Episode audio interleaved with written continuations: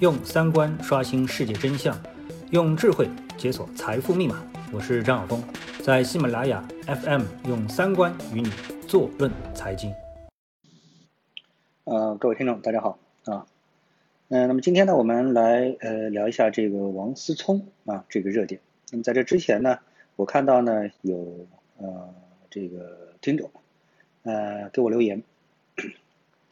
说呢，他听了我的这个关于比特币的呃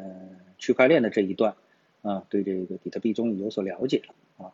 那么啊，在这之前我再说一下啊，就是因为我看到了留言，那我希望呢，呃，是不是啊，这个我的听众啊，你们有什么特别想知道的啊？比如说你也比较表示疑惑的，呃，对某一个热点啊，或者是财经方面的某些知识点。你觉得，哎，你看到别人的评论，觉得哎不太赞同，又不知道啊他的点到底在哪里。总之呢，如果有这一方面的问题啊，我欢迎呢你给我留言啊，那么我也可以根据你这个留言呢做一档这个节目啊，呃这样的话呢，可能呢大家呃更接地气的能够进行一个沟通啊，这是一点。那么现在我倒过来再说比特币，呃，因为。这个有听众说到了这个比特币，那我来补充一下啊，这个我对比特币的一个理解。其实啊，比特币某种程度上它就等于黄金啊。那怎么这么说呢？啊，我们看到比特币啊有很多特点，大家不理解这特点到底什么意思？比如说去中心化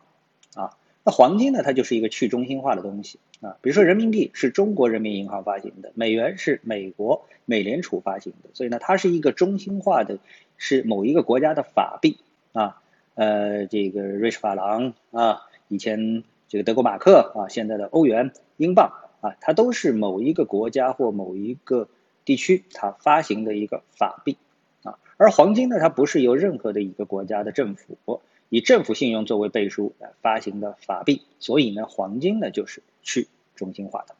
啊。那么这个呢，其实就是比特币的一个最重要的一个特征啊。为了把这个特征这个完备了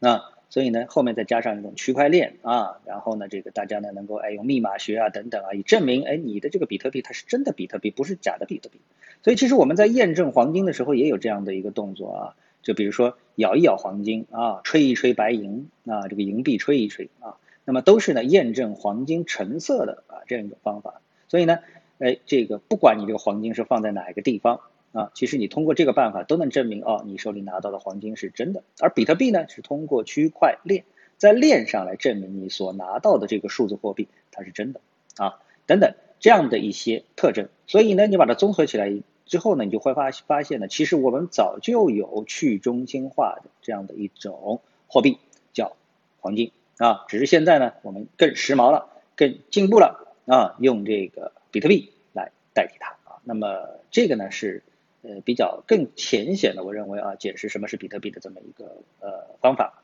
那么到了区块链之后呢，大家就借助了比特币啊里面的这样的一个区块加链的啊这样的一些概念，那么又出来了其他的一些区块链的币啊，包括这个发行区块链的这个虚币等等，那么形成了整个的区块链的一个行业啊，是这样。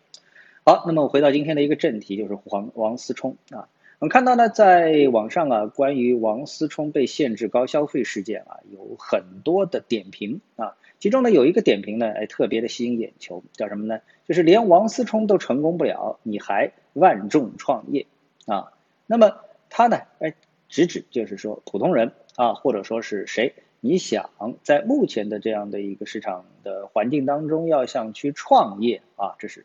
难度是非常高的。其实这点我其实是非常同意啊，非常同意。但是你成功与否啊，你创业成功与否，其实在很大程度上和你的起点啊，并没有太多的关系啊。比如说王思聪，哎，如果说我们说不是王思聪，是换一个人进入到王思聪的这个游戏领域也好，他的这个啊直播领域也好，他建立了一个熊猫直播平台啊，我印象当中他好像这次的这个问题就是出在他的一个熊猫直播平台。啊，付不起主播的这个钱了，然后主播告了他，然后他就被限制高消费了，好像应该是这么一件事情啊，并不是其他的一个事情啊。那么也就是说，王思聪他不管是拿了他的五个亿还也好，还是多少钱也好，还是他爸爸后来又资助了他多少钱之后，他投入了一个什么行业呢？投入了一个高竞争性的行业啊。所以我们现在看什么斗鱼啊，还有什么其他的这个易直播啊等等，其实大家做的都是直播，而现在直播做的最好的可能又是淘宝直播啊等等。所以呢，这个做直播不容易啊，包括我们这个在股市上大家非常熟悉的大智慧啊，他在直播这个领域当中也是砸了十多个亿，最后也证明他是失败的啊，也不能证明他成功啊。所以呢，王思聪他进入了这样一个行业，那么大家都觉得王思聪他是一个顶着啊这个金钥匙出身的一个人，这点没错。但是呢，他是不是还有更多的光环呢？其实一定程度上呢，他又不是这样的一种人啊，他跟普通人其实在起点上并没有什么太多的区别，因为如果说他的起点啊。呃，从阶层上来说的话，它是一个更高阶层的话，它其实是不会进入到这种全竞争啊、完全竞争领域的。它更有可能是什么呢？就像我们最近比较熟悉的，做做白手套啊，啊，这个空手套白狼啊，啊，或者是批条啊，啊，这种呢，其实就更适合说，哎，你是属于另外一个阶层的人。所以王思聪这其实呢是真正在创业，而真正在创业失败是很正常的，因为他进入到了一个完全竞争的领域。那么像跟他类似的还有谁呢？比如说还有一个非常著名的近期的热点人物就是罗永浩啊，罗永浩。那我们看到罗永浩呢，哎，大家呢也有很多的点点评啊。那个罗永浩最著名的他就是做什么？做锤子手机。那么手机这个行业啊，你不能说因为苹果成功了，好像谁来做苹果都行啊，谁来做手机都能成为苹果。就我们现在好不容易成功了一个华为。它背后到底还有多少原因，我们不敢说啊。但起码啊，苹果的成功是不容易的。就苹果本身它的成功都是不容易的啊。因为呃，也只有乔布斯的眼光，他发现了，哎，我们用原来的这种啊非智能手机啊，已经用到了尽头，他不满意，说，哎，人怎么可以用这么智能的东西呢？所以他自己发明了一个手机啊，然后成就了现在这个苹果啊。那么罗永浩他完全就是在抄这个啊，我们说智能手机，所以基上基本上就没什么创新啊，在这个没有创新的这么一个市场上，就等于是行业萎缩，所以呢他没成，然后他没成呢，哎，据说啊，这个我通过侧面了解，他呢也是啊砸了或者说是搞掉了啊，这个差不多十多亿人民币这样一个规模啊，然后呢他又做这个空气净化器啊，他觉得这是一个机会，哎，没有发现啊，我们的政策啊，哎，这个我们的政策就是这样有利。啊，就是这么有利，你就天不好，对不对？哎，好，没问题，我这个政策一下去，天就好了啊。所以他这个净化器又卖不了，卖不好。然后呢，他又进军电子业，啊，电子烟，然后整个行业呢又被这个央行点名。所以呢，我们不管从什么程度上来说，是你罗永浩眼光有问题，还是时运不济，总之每每奇数一招，这是很多做啊这个创业的人。啊，经常碰到的一个问题，因为毕竟在现代这个时代，说老实话，市场啊，你能够被你发现的这个市场的空白点真的是不多啊，真的是不多。呃，我们说有一个特别值得佩服的人叫谁呢？叫王兴啊。呃，如果我没有记错的话，那么美团的啊这个创始人就就就是这位王兴啊，我说的就是这位王兴啊。那么他有一个别号叫什么呢？叫连续创业者。为什么叫连续创业者呢？因为啊。我们知道中国成语有一个叫什么叫屡败屡战，王兴呢他就是一个屡败屡战者。他之前啊也是创业了很多次啊，各种的光环就是他带有各种的这种实力啊，进军到创业的一个呃这个这个这个领域当中，然后每每失败，但是呢屡败屡战，最后在美团上他成功了，所以他的别名叫连续创业者啊，是一个成功的连续创业者。而对于罗永浩来说的话呢，可能就是一个失败的连续创业者啊，是。啊，就这样概念。那么我们再回过头来再来理解一下啊，像这个谁啊，嗯，王思聪，可以这么说，我也认识很多的啊，这个富二代，啊，认识很多的富二代。那我就发现，包括前一段时间上海有一家房产公司，因为父子之间啊，这个出现了矛盾，结果呢，这个父啊，他爸爸啊，这个呃，因为一个非常这个呃，这个这个这个，可以说大家不能接受的。啊，好像是猥亵幼女的这么一个案件被抓进去了，从而呢，直接造成了公司啊股票跌停，然后呢啊这个董事长呢就一直啊实际控制人的一个一直啊。那么我觉得呢，我不想去说这件事情啊，它背后他们自己本身到底有什么一个矛盾，我只说什么呢？就是说在中国。啊，在中国，因为它并没有一个大部分的我们说民营企业啊，它没有一个非常完备的，就我所看到的、观察到的，它没有一个非常科学的，就是一个管理人制度。就是说我作为家族啊，我控制这个企业，但是呢，我另外找一个专业的团队来管理它啊，管理它。那么这个事情实际上在历史上已经出现过一些案例了啊，案例了。呃，记得就是应该那个家电连锁企业就出现这个案例，所以呢，大家都很防着啊，所谓的职业经理人，你会不会趁我有问题的时候，你就把我公司变成你的公司了啊？所以有这样的一个哎问题啊，所以呢，家族企业往往自己就把着，但是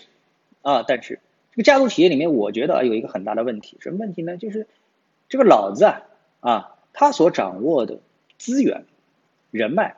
啊，各个方面，我们说主要在中国做生意的人脉，怎么传给你的儿子？这一点我觉得是非常困难的啊。就我所观察到的一个现象，哎，难啊难，基本上很难传下去，啊没有办法交接，因为他相信的是你爸爸，不是相信的你啊。他不会因为相信你爸爸就轻易的把自己的资源就交给了你的儿子的手里啊。与其交给你这个儿子啊，我都不清楚的儿子啊，我还不如另外找一个我更能够信任的，哎，这个叫什么富一代啊？那么王思聪我们都知道他是一个非常高调的人啊。那莫名大家都知道他的爸爸是啊中国的曾经的首富，现在不是了啊，但是他也是一个非常著名的首富啊，王健林。那你就可以想象王健林的人脉会不会很容易的啊交给？一个这么高调的儿子，啊，不叫骄傲，就是这些人脉，他们愿不愿意接受王思聪？哎，从而重新做啊，这个这个把首富的这份家业继续做下去。甚至我们可以说，整个的房地产行业，它都是一个什么？是一个全竞争的行业。我们尽管看到它里面造了很多的首富，但它还是一个全正全竞争性的行业，它没有一个。你说巴菲特所说的什么护城河啊？能够我在做，你们别进来，做不到，啊，做不到。所以呢，这个王思聪，他其实你去掉了王健林的光环，去掉了他本人带着五个亿进入到这个创业的领域来说的话，他其实跟我们中国绝大部分创业者所面临的问题是一样的，啊，一样的。只是他似乎不是太缺钱，但他碰到了什么问题？就是找不到市场的空白点，真正的空白点，啊。这个才是可能是一个呃，我们说创业每每不能成功的最大的一个问题。好，那今天呢，我们就跟大家交流到呃这里啊，谢谢大家收听，我们下次节目时间再见。